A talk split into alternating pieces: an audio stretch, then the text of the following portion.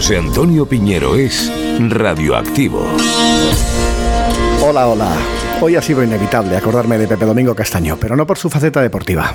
Hola, bienvenidos como cada semana a esta casa grande que es 300 millones. Pepe Domingo fue uno de los presentadores más longevos, más queridos de este programa, que dejó de emitirse en televisión española hace 40 años. Y se llamaba 300 millones porque entonces se supone que podían verlo tantos hispanohablantes por el mundo. Hoy son, hoy somos 500 millones de hablantes nativos. Este es dato oficial, ¿eh? es el titular del anuario El Español en el Mundo 2023 que ha presentado el Instituto Cervantes. Después del chino mandarín, el español es la segunda lengua materna del planeta y es además el segundo idioma de comunicación internacional. Pero realmente quería contaros que hoy estuve a full en un evento que por la mañana hizo un coffee break después del briefing, esto sirve para ir haciendo networking, y ya paramos para el lunch pero por la tarde antes del after work le envié un par de emails al community manager para que supiera cuáles eran los picks que más me gustaban para hacer un par de reels, incluirlos en la newsletter.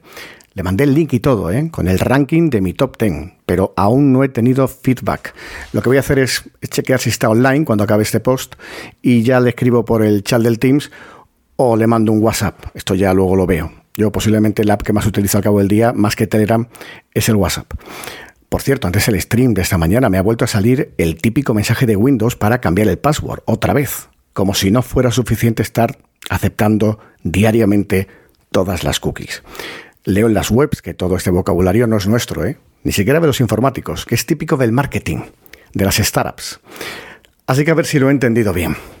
El español, que no el spanglish, el español es la segunda lengua materna en el mundo.